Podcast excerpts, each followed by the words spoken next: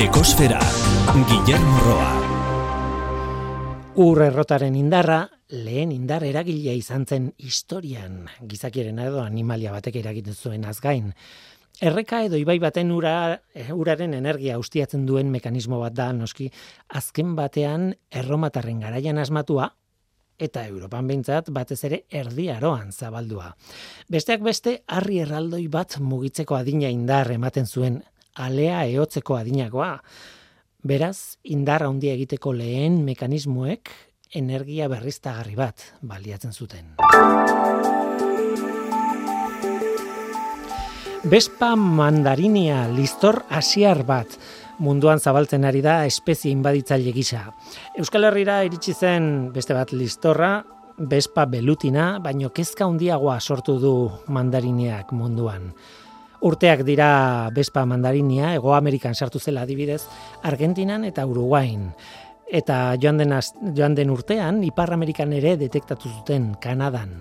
Hain zuzen, bertakoek abenduan suntxitu zuten kabi bat Vancouver iritik gertu. Udaberrian estatu batuetara iritsi zen eta oraingo alistea da han ere bai, lehen aldiz suntxitu dutela abi bat. Listorra siarronen zabalpena ikertzen duen talde batek, Proceedings of the National Academy of Science aldizkarian argitaratu dute azterketa bat, espezia non eta nola zabaldu liteken iragartzeko. Iragarpenak besteak beste, listorrak klima egokia non topatuko lukeen aztertzen du. Espezia edatzeko faktore nagusietako bat baita. Hala ere, haien arabera, listorra toki berrietara iristeko modua, gizakiak berak eman, eramanda izango litzateke.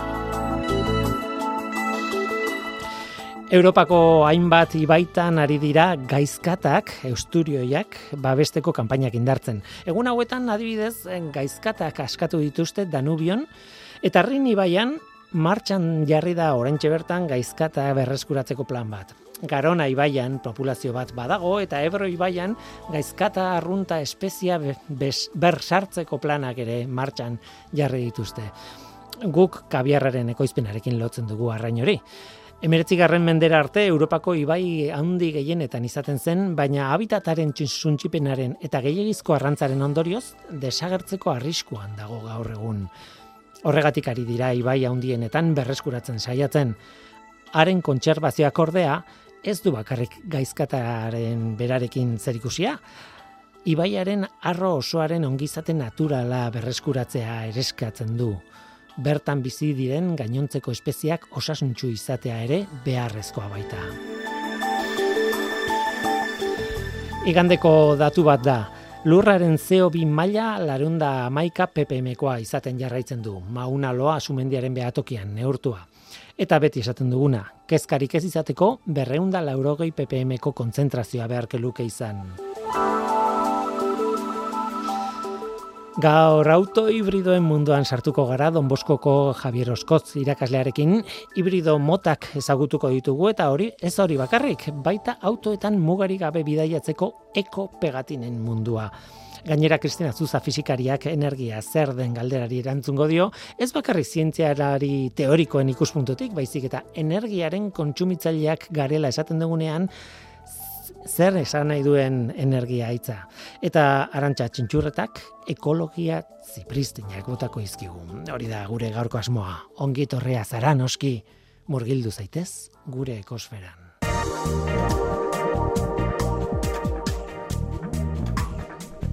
Ekosfera, Euskadi Gratian.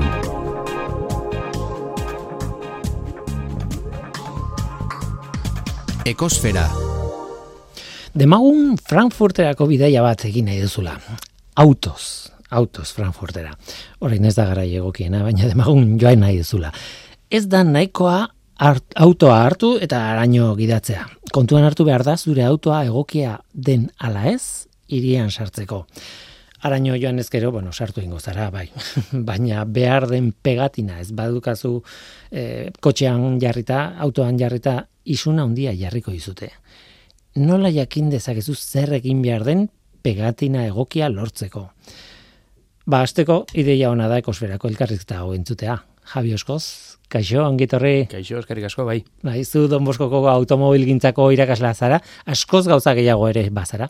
Eta, baina, bueno, hemen zaude horregatik. Eta, bueno, ez dakizten bat, denbora eman duzu e, kolaborazioan e, kosfera eh, programa honetan bertan, ez? Bai, bai, ba, pasa genitun, bai, biro denboraldi, jokinekin, eta, ba, bueno, esperientzia oso politia izan duzan, pena bat izan duzan, bere garaian moztu zanean, baina berriz ere poza hundila hartu du berriz ere hau martxan jarri denien. Bai, gainera, gai oso aproposa da, oso konektatuta dago klimaldaketarekin, ingurumenarekin, eta barreta barrekin, eta gure beharrarekin. Ze, auto bat, orentxe esaten genuen, ez? E, mediku bat, baino garrantzitsua zara batzutan, ez? E, ze kotxea behar dut? Zalantza asko da azka jendeak, ez? Gauza asko intzuten dira, klimaldaketa, gora, bera, gero gobernuak eta esaten dituzten batzutan dadek, eta hori guztia eta azkenian jendiak zalantza ditu, gero bakoitza bere beharrak ditu, nezesidadiak, eta e, aukeratzia, pues, nezesidade oikeri e, akoplatzean auto bat, ba, askotan zaila da aukeratzen. Hmm. Lehen dabiziko gaia, jarri dut pegatinena, eta ba, bueno, orain joango nitzake Frankfurtera ni, oso gustora gainera. Baina orain ez da momentua. Hala ere, Frankfurtera edo Hamburgora, edo Bienara, edo Londresea, edo hiri askotan behar izango dut e, pegatina bat, pegatina egoki bat nire kotxean. Eta, bueno, lehenengo galdera da, e, toki guztietan pegatina berak baliau edo ez. Bueno, principios, hoi zaila da, e, gobernu bakoitzak e, Suposatzen da denak Europa barrun gaudela, baina gero gobernu bakoitzak beren erabakiak hartzen ditu, bai? Eta printzipioz, gero, gero jakinin bar dugu gure kotxeak ze pegatina da makin, auto berria baldin bada pegatinakin seguru eski etorriko da, bai? Baina pegatin hori espaldin badakau ere, eskatzia badakau. Bai? Baina jakin behar dugu, gure kotxian ezaugarriak pegatina hoik aukeratzeko, e, e, eukitzeko aukera badakaten. Ez? Hor pegatina klase desberdina dazkeu, bai, pegatina B jartzeuna, C jartzeuna, edo eko eta zero bat azaltzeana, ez? Normalen, e, illa hiriburu guztitan, ni dakitela behintzat, eko eta zerokin bate problemik ez dago bai? Eko eta zero. B eta zerekin, ba, printzipioz bai. Zergatikan, B eta C pegatin horiek dira guk ezagutzen ditugun auto klasikoak. Ez klasikoa bai 600ak, baizik eta gasolina eta diesel normalak. Ez? Duela ba- hogei urte, erosi genituenak adibidez. Hoi da, hoi da. Eta pegatina hori B eta C, e, horrek ez du izan nahi diesel eta gasolina guztiak B eta C dianik, baizik eta 2000 garren edo 2006 garren urtetikan onuntza indiren edo saldu diren kotxeak hoiek bai B eta C, bai? Eu, normatiba euro deitzean hori kumplitzeuten autoak, eh? nun minimo, osea, maksimo batzuek kontaminatzetuen, e, filtroak eta eramatetuen, filtro partikulas, katalizadoriak, eta horrelako gauzak baten bat hori seguro eski sonatze dio, pues, igual bere kotxian e, erreparatu behar izan duelako, eta estiralako batere merkiak esaten. Bai? Eta gero, eko eta zeroren barruan, ba hor, badire, pues, hibrido desberdin mota desberdinak, eta elektrikoak. E, elektrikoena erresa da, autoelektrikoa zein dan, ez? Pues, e, entxufatu behar izateana eta elektriko utxen muitzen dana. Ez dakala beste laguntzaik, ez dakala diesel edo gasolinaren laguntzarik. Hor ez dago bate problemik eta momentu enten, eta ez dut uste arazoik izango tenik inunez hartzeko. Eta gero, ekoetan, ekoetan ja sartuko litzazke hibridoak. Baina hibridoetan e, hainbat eta hainbat hibrido mota.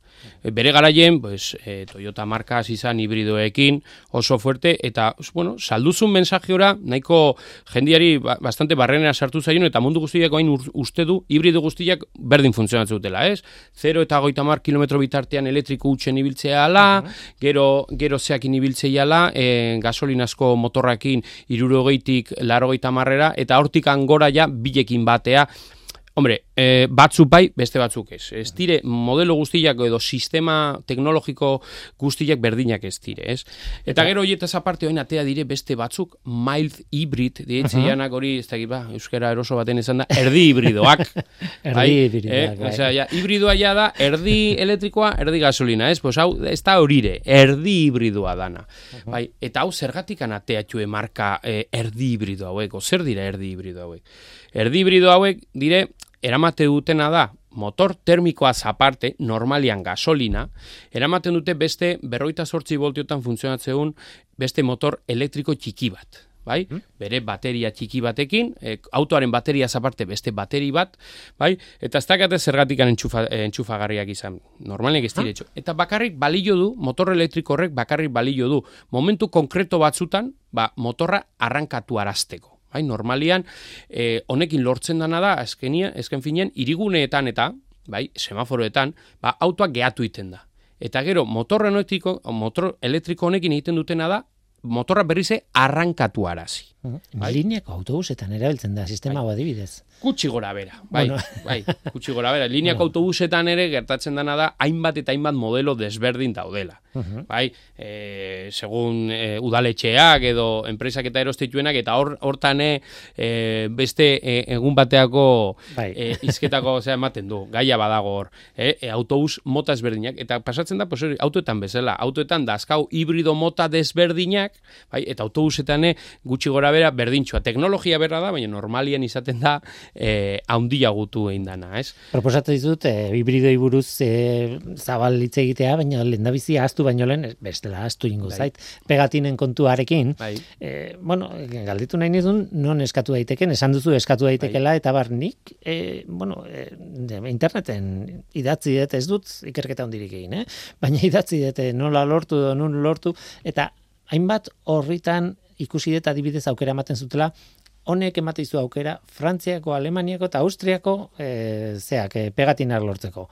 E, behar bada izango da, enpresa bat, e, Tokio hietan lan egiten dut. Bai, e, beste Tokio bate, ez dakit. Baina nik adibidez, Europa osoan ibiltzeko, bueno, ez dakit, nora jo behar dut. E... Betiko, aleno esan duguna. Europa, Europa, suposatzen da Europa batua daola, o ez dakitena unifikauta gaudela, baina gero, e, zea bakoitzak, estatu bakoitzak dazka bere irizpidek edo bere ordun e, nere aholkua da zuke duzun bezala segun nora jun behar deten hango zera normatiba baitu porque normatiba asko ze difentioa da e, adibidez ekopegatina hemen guk ekopegatina deitzen deuna pues beste herrialde adibidez gure mild hibridoiek hemen Espainian eko bezala izendatu uh eta ekon abantaiak dazkate baino beste herrialdeetan ez da hola. Hoiek mild hibrid hoiet ez dituzte onartu eko bezala. Bai? Orduan horregatik hemen eko dan auto bat, igual Frankfurten edo Austrian ez da eko. Bai? Arazo bat izan daiteke. Claro, arazo bat izan daiteke, orduan normatiba oso, osea, dispersua dago eta orduan behitu inbar da, zuz, jo, ni principios Austrian bain ere ez naiz eta Alemanian egondu naizenian abio jizgun naiz area. Orduan kotxez ez naiz jun areaino, bai? Eta nere gomendio askotan izaten da, holako bide luzetan beintzat e, autos ez jutia beintzat. Ez? Baino, eh, jun baldin bada, eta nahi eta nahi ez jun baldin badugu, pues, komeniko litzake gauzoiek kontutan eukitzea Frankfurtea santu behar du, nire autoa han eko alda, Espainian bai, oso ondo, bai, baino eski igual han ez. Bai? Eta mild hibrid hauek adibidez, han ez dire eko konsideratzen. Beraz, e, espreski eskatu edo revisatu inberko litzateke, eskatu pegatina eta barrez. Ni buruan dakat adibidez, e, nire inguruan bada jendeak, ba, igual, autokarabanan, eda, bidea egiten duna, eta orduan joaten dira, bai, Austriara, gero Alemanira, gero Holandara, eta dira, gero, eh, tira, holako bidai, orduan horrek hort hoietan badu zentua autoz bai, baina claro, horrek esan nahi du e, planifikatu ze lurraldetara zoazen, herrialdetara dokumentazioa dokumentazioa eta preste eta zeure eski autokarabana berriek erosi baldin matue o berri xamarrak erosi baldin matue ja etorriko zaie beraien pegatinekin eta normalian autokarabana hibridoak momentuz e, nik dakitela ez dago. Bai? Et dieselak izateie normalen. Orduan zeure eski B pegatinarekin etorriko zaie. Bai? nola nahi ere autokarabanakin egia da normalean hirietan oso gutxitan sartzen direla, ez, bai, hiria honditan. gainera ja galerezi egiten diete sartu. ja, ja, ja zuzenian galerezita dakate segunda zelekutan sartzea, no, ni nere ustez autokora banakin ibiltzeiena ja ohitura badakatela bidai bat aurre ikusten eta planifikatzen, eh, segun nun sartu, nun aparkatu. Gertaliteke, Eskoziara noa eta ordun Londresko gune handi bai. hori, e, Londresko gunea da. Pasa izatia. Bai, bai, eta gainera izan daiteke Gipuzkoa bezalako handia, esan oh, bai, bai. zentroan sartu gabe ere, ba behar bada sartzen zara, ez dakiz segunetan eta hor behar duzu e, pegatina eta ondo planifikatu behar dira gozak. E, tira, guazen hibridoetara, auto hibridoak. E, aipatu dituzu gainetik eta eta Bueno, zuk proposatu zenidan gaia asko gustatu zitzaidan eta gai horretan edo idatzi zenidan lehenengoa izan librido normalak hainbeste mota egon da, zer dia hibrido normalak? Hibrido normalak, berez nik gehien izautzen txugun horiek, ezta? E, loain dela ja amarro, amabost urte sartu zan teknologia hori, eta jendiak esaten izuen bezala, barneratuta dakan hori, ez? Elektrikoan funtzionatzeula, edo termikoan, edo bile batea, ez? Baina gero, hortikan aurrera, bas, bueno, atera dire beste hainbat variante, ez? Edo beste teknologia berri, obeagoak, edo, bai? Eta batez ere, zergatikan hasi dire, porque bat ematek igual pentsatuko du, jo, oain, zen, zen, zen oferta eskaintza dakaun telebistan, ez?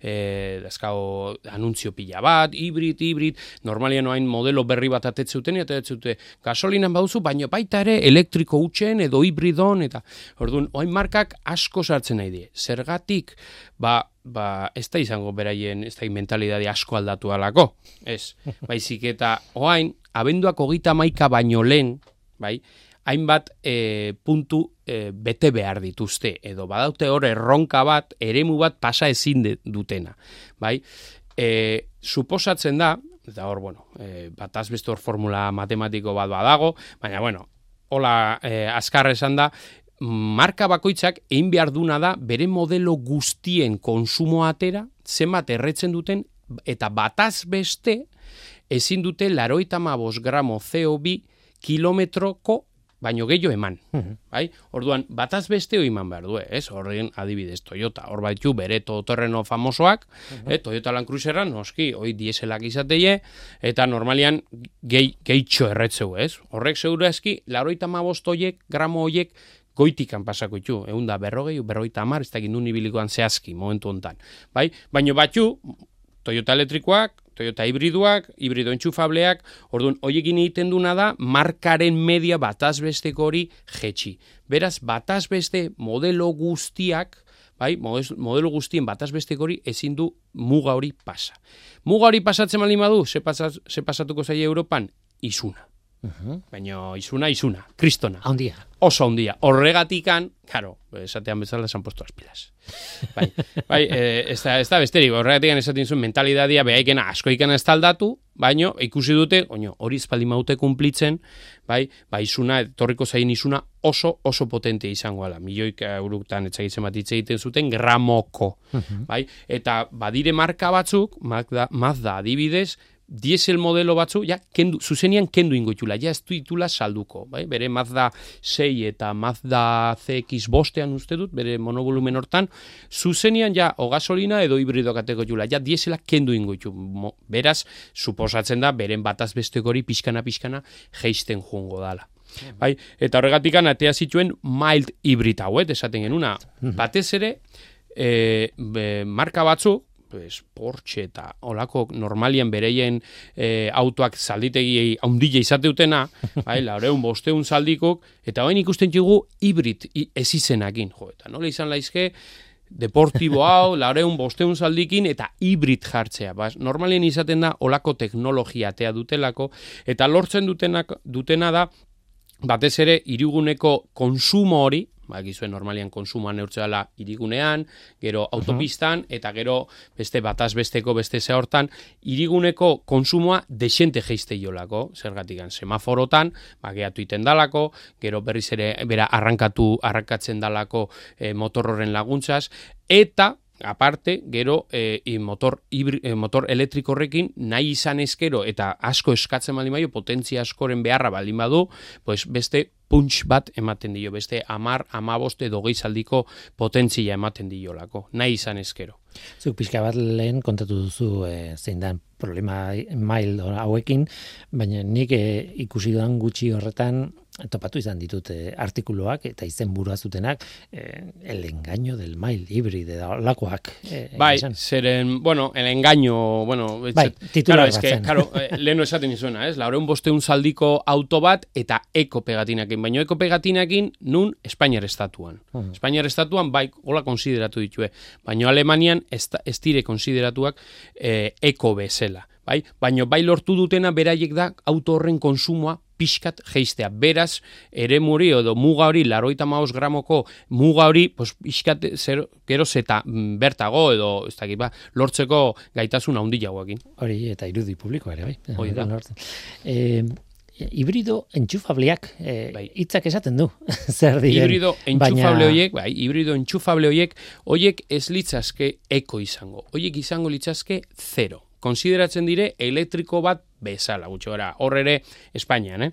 Espainian. Beste herrialdetan baita ere, baino bat, baten batek esango, jo, nola izan laizke, zero izatea, zero, zero, etortzea zero emisiones, emisiones zero, bate, utxa, bai, ze, ze motor elektriko bat badu, osea, motor termiko bat baute, gasolinazkoa normalean, bai, baino gaitasuna badute, batez ere, e, iriguneetan, berrogeita mar kilometro egiteko elektriko utxen. Beraz, horko konsuma eta normalian restrikzioiek iriguneetan nola izateian suposatzen da auto horrek irigune baten barruan zero, Zero elektriko utxen ibiltzeko almena nola duen, ba zero konsideratzeue. Bai? Eta entxu- hibrido entxufablea teknologia berdina da, aurrekoana eta eta hauena, e, motor elektriko handi bat dakate, motor termiko bat, baina gero bateriak asko ze handigua dazkate.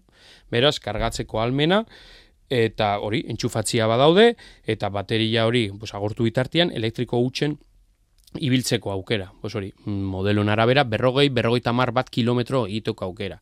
Eta netzako momentu hontan, ba, Patrikan, Sakelian, diru aukita, ba, oso, oso aukera politxa iruditzen zait, zeren ba, guk gaurko unen egiten txugun movimenduetan, eguneroko beste la- lan oitan, eta lanea juteko, erosketak itea juteko, edo aurrak eskolara eramateko, ba, normalian berrogeita mar kilometro baino gutxillo egiten txugu egunian, bai? Eta gero urtian zehar, ez dakit oporreta, ez dakit noa jun behar deun, pues, bueno, aukera ematen digu berrogeita mar kilometro elektriko egiteko, eta gero hortikan aurrea, gasolina normal bat bezala, gasolina errez.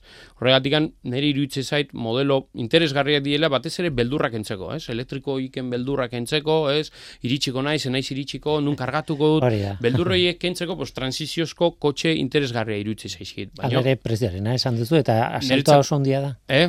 Saltoa oso ondia da prezioan. Exente ondi jagua. Gainera, eramatetxuen modeluak, ba, normalian modelo, batzu, modelo batzutan premium bezala izateie, baino, baino bai. Normalian, gasolina normal batekin konpatuta, ba, desente jotzen da. E, prezioak hain zehazki ez dakizkit, baino jendia baten bat behira azten baldin badaz, laizter konturatuko da, nun dagoen diferentzia.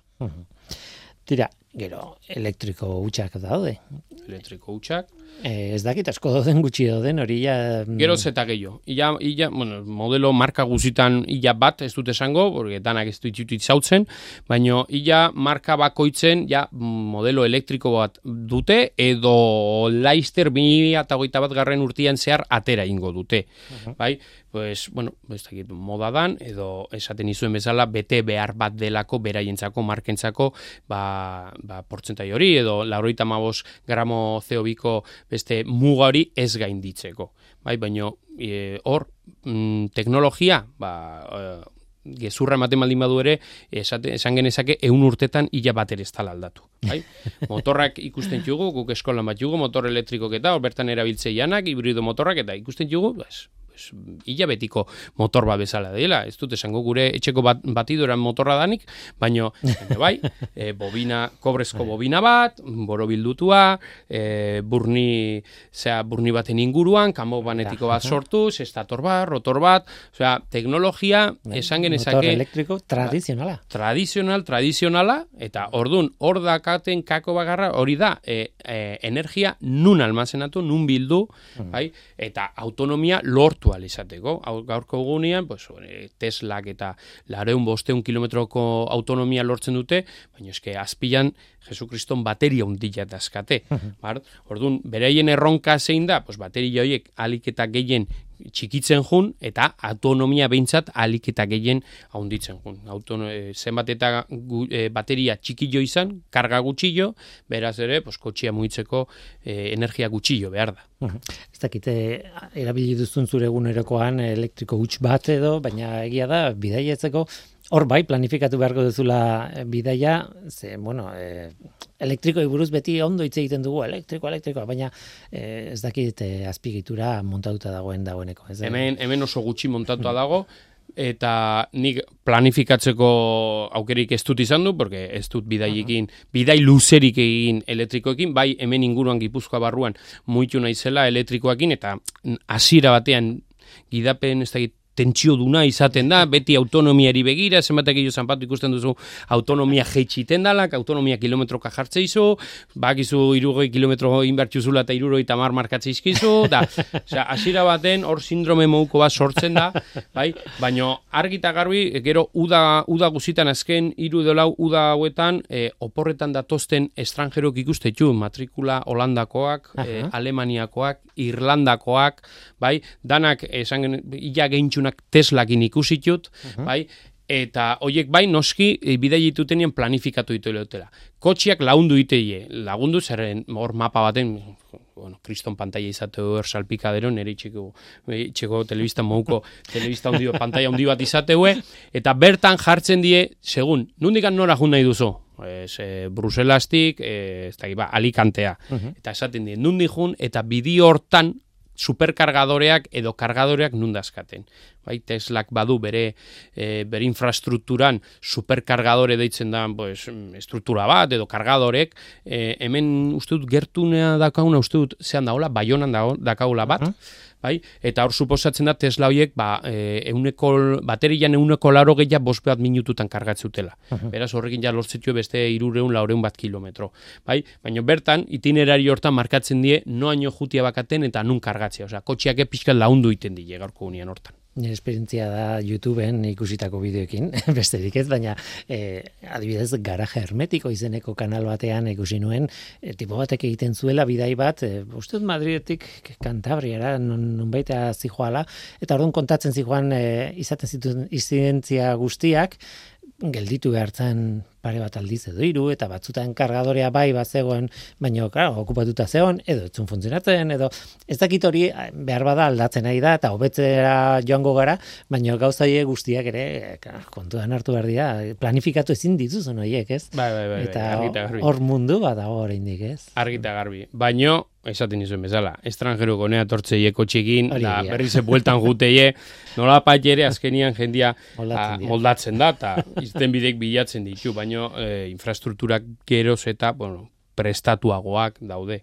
Gu geure, gure eskolan ja, e, bi poste bat jugu kargatzeko, hain dela bi urtezkanakan ez da bate, hain ja bi bat jugu, e, irugarrengo bat ere ja martxan dako proiektu baten jarria, eta gu bezala, bas, beste hainbat lekutan ere, pues, e, supermerkatutan, da merkatal zentrotan, da olako lekutan ja, pues, bueno, ja, bastante, bastante daude oitakok, beraz, e, bueno. Beraz aurrera guaz. Oida, pixkana, pixkana, baino bai. Aurrera guaz pixkanaka, bai. Ba, pegatinak eta hibridoak, eh, nik laburtuko beharko banu e, elkarrizketa hau, horixe erango nuke pegatinak eta hibridoak. E, ez, ez dugu horretaz bakarrik hitz egin, baina hori izan da nola baiteko laburpena. E, kolaborazio erra dugu aurretik, Javi, eskertu izut asko etortzea eta eta gai interesgarri honi bueltak ematea. Ze bueltak emango dizkiogu ez da bakarrik izango gaur kontatu badu mamilla bai. Bai badu aia Javi Oskotz eskerrik asko. Zuei Euskadi Gratian Ekosfera Energia zer den jakin beharko dugu, baina orain lendabizi ekologia zipristinak izango ditugu arantxa txintxurretarekin. Arantxak tentatu nahi gaitu, natura ikus, entzun, usain, dasta eta ukitu dezagun. Beintzat irratiaren bitartez.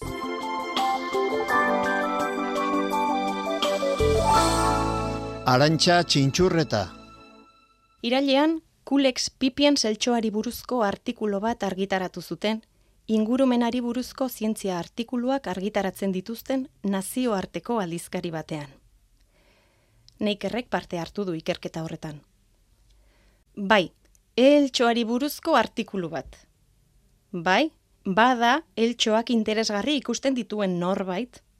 Eltsoak izanik, gu guztiok ezagutzen ditugun intsektu gogaikarri horiek haien ni lotan usten ez gaituzten horiek. Haien ziztadak sortutako garauek, azkura amorragarria jartzen diguten horiek. Eta bai, ikusten duzuenez, batzuentzat ikertzea merezi dute. Seguraski izango da espezie horrek gizakia gaixotu dezakelako. Zeren bektore diren espeziak non, gaixotasunakan. Izan ere, kulex pipien zau gure inguruetako eltsoa da, eta azken aldian ezaguna egin den mendebaldeko niloko sukarra transmiti dezake. Ikerketan ikusi dutenez, non bizi erabakitzeko bi baldintza hartzen ditu kontuan eltsoak. Altitudea eta gizakiak ingurunea zenbateraino aldatu duen. Salgai dagoen pisuak balkoia duen ala ez bezain irizpide baliagarriak dira, ez da? Bada hirugarren irizpide bat, neurri txikiagoan inporta zaiona, zera? Ezeena den sasoian egin ohi duen bataz besteko temperatura. Inguru altuak eta hotzak ez dituela gustuko ala jaina. Eta gero, eltsoaren zerebroa duela esango diote gehiegi pentsatu ez duen horri. Baldintza guzti horiek kontuan hartuta, eta klimari buruzko aurrikuspenak kontuan izan da, aurrikusi dute espezionen banaketa txikitu egingo dela urrengo urteetan. Baina, zoritxarrez, ezin izan dute ondorioztatu, mendebaldeko niloko sukarra gutxiago izango ote dugun izan ere, ez dago guztia eltsoaren esku. Eltsoa gaixotasunaren eramailea besterik ez da.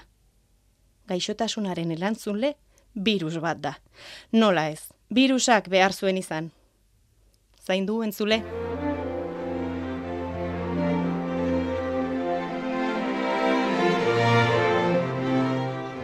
Zalantza bat, zer da energia? Egia esan arantxa txintxurretak, bueno, gure zipristinak egiten dituenak esan zidan, eta arrazoi osoa du. Zer da energia? Energia zaitzen zarete, energia gora, energia bera. Mundu guztiak erabiltzen duen hitz bat da, baina ze demontre da? Guk e, energia berriztagarria esaten dugunean, edo, ez dakit, e, energia nuklearra, e, ez dakit, energia hidroelektrikoa.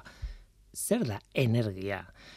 Eta noski, energia zer den jakiteko onena da fizikari bat gonbidatzea eta ez da bakarrik gonbidatzea baizik eta hemendik aurrerako lankidetza normal bat edo e, astea Kristina Zuza Euskal Herriko Unibertsitateko fizikaria, pedagogoa eta denetik zara pixka bat, ez? Bueno, saiatzen gara zerbaitetan, bai. Ongitorri, Kristina. Mila esker. Bueno, ongitorri, zu e, ekosferan, jatorrizko bai. ekosferan, jokin aldazadalekin mm -hmm. kolaboratzen zenuen, eta, bai. bueno, nik e, aprobetsatu dut, egarri zaitut, mm eta indizut, e, galdera nazkagarria, hau, zer da energia? Azteko lehenik eta baina eskerrik asko berriz ere gonbidatzeagatik, e, oso gustora egin nuen aurreko etapa, eta seguru e, orengoa ere hola joango dela. Baina egia esan, galdera honekin astea ez dakit ba, eh? ez dakit ba. Ez da behar bada.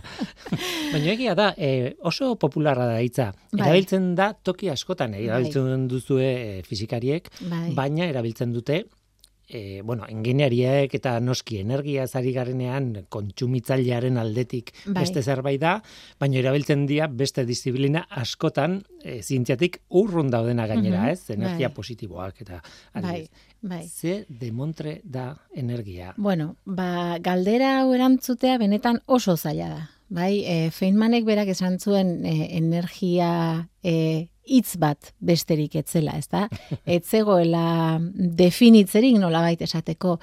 E, Fisikaren oinarrizko kontu bat da, masa den bezala, eta masa definitzea ere oso komplexua da, gainera e, erlatibitatearen bitarte zain zuzen ere masa eta energia gauza bera direla, esaten dugu fisikan, eta...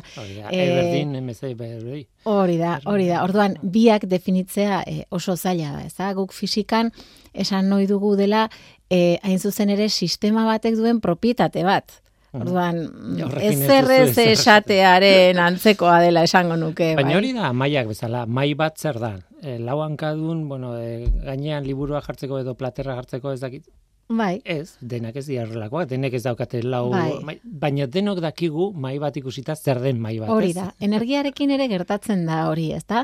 Guke definitzen dugunean e, e, energia zer den zaila den arren, guztiok ulertzen dugu energia behar dela makina bat mukitzeko izaki bizidun bat e, e, elikatzeko e, hainbat prozesutarako bizitzan zehar, bai, energia behar dela. Eta badakigu baita ere, energia hori e, mm, sistema batetara e, energia hori eman egin daitekela lana esaten diogun beste kontzeptu batekin, hau ere nolabait esteko konplexua, ze lana ere egunerokotasunean erabiltzen dugun Mhm. hitz bat da, energia bezala, ez? Eta e, egunerokotasunean duen e, esanaia eta fisikan duen esanaia ez dira berdinak, bai? Da. Orduan, e, lanak lanaren bitartez sistema bati energia eman diezaiokegu edo kendu ere bai lan hori negatiboa baldin bada, ezta? Horretaz gain sistema batek, bai, bere barruan e, energiak eraldatu egiten ditu. Energia mota batetik beste energia mota batetara pasa daiteke. Eta naturak duen funtzionatzeko eragatik, energia eraldaketa hoietan zati bat normalean degradatu egiten da osoa ezpada. Bai, orduan energiak prozesu bere kalitatea galtzen du nolabait eh, esateko, ezta? Hoiek izango lirateke energiaren em, e, ezaugarri nagusiak, ez? E, zein da dagoen e, sistemarik handiena? Unibertsoa. Ez dugu ezagutzen zer dagoen kanpoan, ez dakigu kanpotik e, e, kan, isolatuta gaude nolabait esateko, kanpotik ez da ezer sartzen, ez ezer irteten, ez? Horregatik esaten da energia ez dela galtzen, eraldatu bakarrik, ez? Sistema oso hartuzkero. Baina noski, nik ordenagailu kaxa bat hartzen bai eta funtzionamentua baldin badauka temporada bat, nik alde batetik badakit korronte elektriko bitartez sistema horri energia eman dio dala, eta adibidez, ba, beroa sumatzen dut, ez? Hori da. Eta orduan, e, lana, lan positibo bat egin den arren, e, bero eran degradatutako energia zati bat ateratzen da baita ere sistema horretatik. Bai, gainera ordenagailu batek beti izango du pantalla bat eta pantalla horrek argia Baita ematen du. ere, baita ere, bai, zuzen bai, egiten bai, dugu bai. horretarako, ez? Da. bueltatzen digun Hori argi Mhm. moduan oso Bai. filosofikoa gara, eh? Baina, baina egia da. Hori dena egia da. Behar bada, eh, lehen kontatu duzuna sistemak eta Bai. ingenieriek izan ziren le- lehenengoak eh, gauza horietaz arduratzen, eh, ez dakite bota ez un definizioa edo sistema bat, ez dakit zer, beroa, edo, Bai, hori igual da gehiago fisikarion definizioa, ez? Nik uste e, gauz em, e, disiplina bakoitzak ere bere ikuspuntutik e, ikusten duela. E, e, zehazki esateko ingenieri bati e, seguraski etzaioen beste importa energia bere horretan zer den, ez da? Bere lana da gehiago edo bere egin beharra bez, lana hitza erabiltzen nahi naiz. bere, gara, bere egin beharra, bere egin beharra da gehiago em, em, makina bat diseinatzea, ezta? Eta kalkulatzea zenbat energia behar duen makina horrek bere kasu hontan bai egin beharra lana egiteko, ezta? Orduan, energia da lana egiteko duen kantitate bat. Ze ingenieri horrek behar duena makina martxan jartzea eta hortik mugimendu bat edo grua baten bitarte zerbait altxatzea edo em, energi eh, mekaniko bat energia elektrikoan bihurtzea, bai, gero era, beste erabilera batzuk emateko. Orduan, hori da nolabait esateko ingenieri bat tentzat, uste, eta bestela e, ingenieriek esango dute, ez da? Bere ikuspuntua, noski ongo dira ingenieriak e, pentsatuko dutenak energia zer den edo zer ez den, ez da? Baina aplikazioa bilatzen da ikuspuntu horretatik. Eta ni kimikari bezala beste ikuspuntu bat agat. Claro, eta zurea? Reakzio kimikoetan oinarrituta, nola baitez? Bai, Atomoen kontua atomoak elkarrekin eh, nola elkartzen diren, nola sortzen diren, nola Mhm. askatzen diren. hori eta askotan energia ditzen dugun hori Mhm. atomoen loturatan dago. Eh, bueno, Hori da, Jaten bai. dugunean ere, bai. Hori da, edo- bai. Ba, biologiaren ikuspuntutik, ez da, metabolismoa edo fotosintesia egite albidetzen duen zerbait izan daiteke. E, geologiaren ikuspuntutik, ba, izan daiteke lurrak bere barnean duen gaitasun hori, ba, kontinenteak mugitzeko, sumendiak e, lertarazteko, lurrikarak sortzeko, ez da? Ikuspuntu desberdin asko daude. Eta agian horregatik da baita ere e, hain, hain zaila, ez? Energia e, e, espezifiko batetara baldin bagoaz oso ondo definitu dezakegu zer den adibidez e, energia zinetikoa. Mhm. Ez? Igidura duen edo zer duen energia bat eta kuantifikatzea ere errex egiten zaigu. Baina inbeste energia mota daude, inbeste eraldaketa, ez? Hori da, e, zer den eta e, sistemaren mugak nun jartzen dituzun eta horrek mm. komplikatu egiten du benetan beroa izan daiteke energia, argia izan daiteke izan bai. ditugu, baina bestelako energia batzuk ere badaude, ez? Bai, bai. Mugimenduarekin lotuta egotea aparte, badaude beste batzuk energia potentzialak esaten ditugunak, bai? Alegia sistema batek duen kantitateo, kantitate bat, nola baita esateko askatzen denean, e, bihurtzen duena e, energia e, e, zinetikoan normalean, ez? Erabilgarri zaigun batean. Eta gainera energia potentzial hori kalitate oso honekoak dira. Bai, orduan adibez, energia potentzial gravitatorioa, ba, objektu bat uzten badegu altuera jakin batetan erortzen denean. Energiaren ikuspuntutik adibidez, ba, presa batzuk, presa hidroelektrikoak adibidez, ezta? Hor, e, energia potentziala, hau da, urak altuera jakin batean duen e, energia hori erortzen uzten dugu presa batean eta hor mugimenduan jartzen ditu, bat turbinak eta bar eta lortzen ditugu energia zinetiko bihurtzen da lehenengo eta gero elektrikoa. Eta horri deitzen diogu uraren energia gainera, Hori da, bai bai, bai, bai, bai, hidroelektrikoa edo, ez? Eta e, beste energia potentzial bata, ba, e, malgukiena adibidez, ez? Zu zerbait konprimituta baldin badaukazu, e, sistema horrek energia bat du konprimituta dagoenean eta askatzen dezunean, ez ba horrek e, e, zerbait mugiarazten du, bai? Eta gero, e, energia potentzialak eta zinetikoaz aparte, nola baita esateko beste guztiak eraldatu egin daitezke tartean, ze fin-fin jartzen bali magea, e, energia elektrikoa berez energia zinetiko bat da, elektroiak mugiarazten dituena. bai, orduan, fin fin jarri ezkero fizikaren ikuspuntutik esan daiteke badaukagula energia zinetikoa potentzialak aipatu ditudan hauek, e, erradiazioa, bai? radiazio elektromagnetikoarekin lotua dagoena, ba, argia, uinak eta guzti hori, irrati uinak, bai?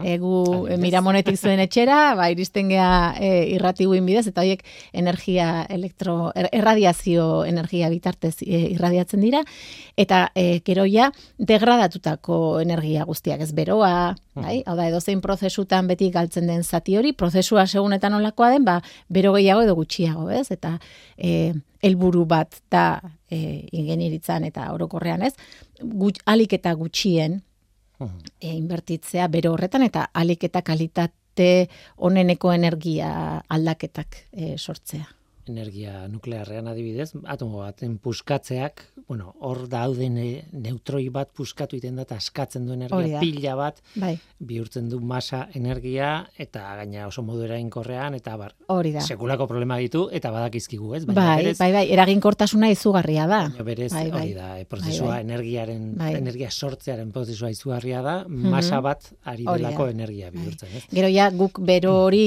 e, naturak zuzenean edo pixka kitzikatuta neutroien bombardak eta horren bitartez ematen digun ber hori transformatzen degunean ur hori vaporea bihurtzen eta bar eta bar, ba hor ja ohiko e, prozesuak sartzen dira, ez? Ze naiz eta energia berriztagarriak izan edo ez, nuklearra edo hidroelektrikoak, azken finean sorkuntza, elektrizitatea sortzeko prozesua igual iguala da, bietan. Ia, beti da. Bai, e, tur, turbina bat, hori da, hori da, orduan, e, presa batek egin dezake, aireak egin dezake, aize errotetan, edo e, energia nuklearraren bitarte sortutako vaporeak. Orduan, garai batean nire bizikletaren eh, dinamoak hori seiten zuen gutxi gora bera. Baina e, horretarako bai garrantzitsua da pedalen abiadura, eh? Gero eta azkarrago eman, orduan eta argi gehiago ematen baitu. Ha, nik beti errua, leporatzen diot e, sistemari, oso, kaskarra dela nire dinamoa, eta baina egia da. Bietatik izango du, seguraski. Nola nahi ere, bueno, nasketa bat egin dugu, hasieran esan behar bai. bueno, energia zari zarela, fizikari bat bezala, edo kimikari bat bezala, edo biologo, ez dakit oso maila teorikoan eta zientzia mm maila, baina, klaro, guk e, arantxak esaten zuenean, arantxan txurretak bai. esaten zuenean, energia zer den ez duzu esan, mhm. eta arrazoi guztiarekin bai. esan nahi zuen kontsumitzailearen aldetik. Bai. Kontsumitzaileak ikusten du energia, eta horratzean dagoena, zer da. Bai. E, Kontsumitzaileak normalean ikusten duena da faktura. Faktura. Ja, te bukaeran, ez da? faktura eta gure gure fakturan normalean e, gainera e, e, etortzen zaigu gastatu dugun energiaren e, zenbatekoa kilobatio ordutan, bai?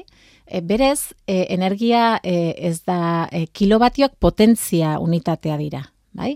Eta e, potentzia da gastatzen dugun energia denbora unitateko.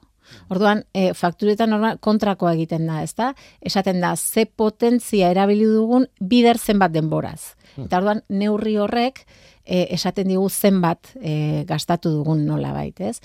Gure etxeetan normalean izaten dira elektrizitate eta gas fakturak, Bai, ezta? bai. E, e, energiari dagokionez zuzenean, ez? Gero, em, em, kantitate horiek. Orduan, em, kantitate horietan esan nahi duguna da besterik gabe zenbat energia kantitate gastatu dugun hilabete horretan zehar, bai? Beste gauza badak gero, e, e, ar, argi, e, argiaren fakturarekin, e, kontuan izan behar dugun beste kontu bada, kontratatuta daukagun potentzia, bai? Baina hori ja da energia ze azkartasunekin e, gastatuko dugun, Mhm. bai?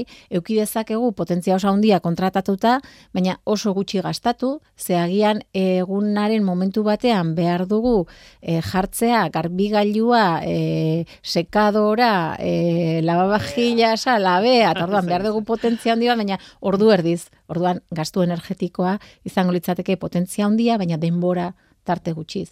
Aldiz euki dezakegu potentzia txikiagoa kontratatuta, baina etengabe gastatzen ari baldin bagea kantitate bat azken finean gehiago ere gastatzera iritsi gaitezke, bai? Egia da, argi konpainien normalean kobratzen digutena eta tarifaren fi- finkoetako bat izaten da e, ze potentzia nahi dezun, ez? Denoi gertatu zaigu noiz bait ezakit gaur egun, baina orain dela e, urte batzuk, etxeetan oso ohikoa zen, ez? Bapatean plak automatikoak saltatzen zuen, ze pasada? Labea piztuet, ah, ba, orduan labadora itzali, eta labea piztuko dugu, eta labearekin bukatzen berriro jarriko dugu labadora, ez da? Planifikatu behar Claro, dauka, kontratatuta daukazun potentzia horretatik pasatzen baldin bazea, momentu jakin batean, ez? Ba, e, ba horixe. Baina e, be, bereizi behar diren e, bi kontu desberdin dira, ez? Bata da energia eta bestea e, denbora e, e, zeinaz zenbat energia behar dezun denbora tarte jakin batean momentuan eta hori potentzia izango litzateke kilobatuetan e, neurtzen neurtzen dena. Eta gero dago energia nondik ateratzen den, eta bueno, azkenean lehen esan duzun, ez? Ber, ia ia berdin du nondik datorren, azkenean elektrizitate bihurtuko dugu, ia gehienetan, Mhm, bai. ez, ez beti, ze petrolioarekin adibidez, Bai. hor lurperetuta dauden lotura kimikoak, ez, petrolioan erretzean askatu egiten dugu energia hori, Hori eta, da, bai. eta adibidez, Errekuntza auto bat prozesu mugitu batean, arazten dugu, bai. edo berot, berogailu Bai. bat, eh, ez Aha. dakit, ez? Bai, gasa, eh, gasa ere horrela izango litzateke, ez da? E, gasean ere azkenean lort, egiten dezuna da erregai bat etxera ekarri, eta energia askatzen dezu etxean bertan. Eraldapen hori etxean egiten dezu edo kotxean egiten dezu, ez da? Aldiz, elektrizitatearekin oinarrizko energiturri hori ja eraldatuta datorkizu etxera, Mhm. ez? Em, Hori da. Aldaketa hori da. esan dut berdin duz nondi datorren, gero bestea azaltzeko, baina noski ez du berdin, eta Mhm. oso importantea da nondik eskuratzen duen energia, baina hor ja sartzen gara hitza hundietan eta Mhm. eta eztabaida oso honditan, ez? Bai. Ezagutzen ditugu berriztagarriak diren, Bai. eden, etengabe berritzen ari den zerbait, adibidez, aizea ez da, Bai. ez da bukatzen ustez, eguzkia, bueno, Oraindik bai, denbora daukagu, mila bai. milioi, ez dakizen bat urte barru Bai, bukatuka da, baina mila oraingoz, hori da. Badugu oraingoz denbora. berriztagarria da, Bai. eta beste hainbat, ez, e, bueno, olatuen energia, e, Bai. uraren energia, Mhm. eta hoietako batzuk, Lurraren geotermikoa ere, hori ere pixkanaka ozten doa, baina baina momentuz berriztagarritzat jo dezakegu bai. eta Mhm. beti dago, ez dakit, e, berriztagarrien aldeko apostu bat, eta oso ondo dago, Mhm. Pen, niri asko gustatzen zait pentsatzea adibidez e, belauntziak e, zirela energia berriztagarriak mugitutako ontziak. Bai. Ez zeukaten beste modurik egiteko, hori Bai. egia da, ez? Ez zuten bilatzen berriztagarria zelako, baino baino bazen energia berriztagarri bat, Bai. edo horrelako asko, edo e, errotak, e, ur errotak, edo Bai, haize errotak bai, bai, bere bai. garaian, Bai. e, ez dakit ez, e, segulako zea da. Eta kontrako ere badago, pixkanaka agortzen edo bukatzen. Hori da, bai. Mhm. Geiturri bat eta esagutzen dugu ez, petrolioa. Bai, petrolioa, gasa, eta ikatza ere Ikatza. jakasi aztu, bueno, aztuta dagoena sektore batzutan baina beste bai, batzutan bai. oraindik Mm. eh, badu, badu bere indarra, ezta? Bai, hoiek eh, eh, dira gehiago lotuta daudenak, esaten genuen kimikaren ikuspuntutik, ezta? Mm. Hor, materia jakin batek bere egituran bildu du eh, bere egitura horregatik e, bildu du energia bat egitura horretan, errekuntza bidez egiten dena da nolabait esateko energia hori e, askatzeko aukera ematen da, eta e, hortik e, sortzen da e, energia hori, ez da? Eta nire gaur goizeko gaieta ez dakite berrizagarria den edo ez. ez daukat oso garbi berrizagarria den edo ez, baino niretzat energia da. Bai. Ba, hemen utziko dugu egia da, Mhm. dala ate bat irekitzea eta energiaren gaia zabaldu, zabaldu, zabaldu, etengabe zabaltzen da, ez? Gintezke hemen orduak eta orduak, Bai, ez? bai, bai. Baina, Eta bukatuko genuke agian Feymanek bezala, ez da? Esan, ez, ez daukagu ideiarik ere hau zer den, mesedez, norbaitek baleki jakinarazi diezagula. hiru ordu hitz egin dugu eta ez dakigu zer den energia, ez? Bai, bai, bai. Tira, Bai, baino balio digu batez ere, ba, bueno, kolaborazio honi hasiera emateko, eskertzi dut pila bat etorti izana ona, eta, bueno, noizean behin elkarren berri izango dugu, Bai. estudiora etorriko zara, Gustora etorriko naiz berriz ere. eta gustora hartuko zaitugu Kristina Zuza, eskerrik asko. Zuei. Onaino, ekosfera Julen San Martin eta Mikel Olazabal teknikan, eta ni Guillermo Roa mikroan, aste hona izan, agur. Donde el tiempo pasa cadencioso sin pensar y el dolor es fugaz.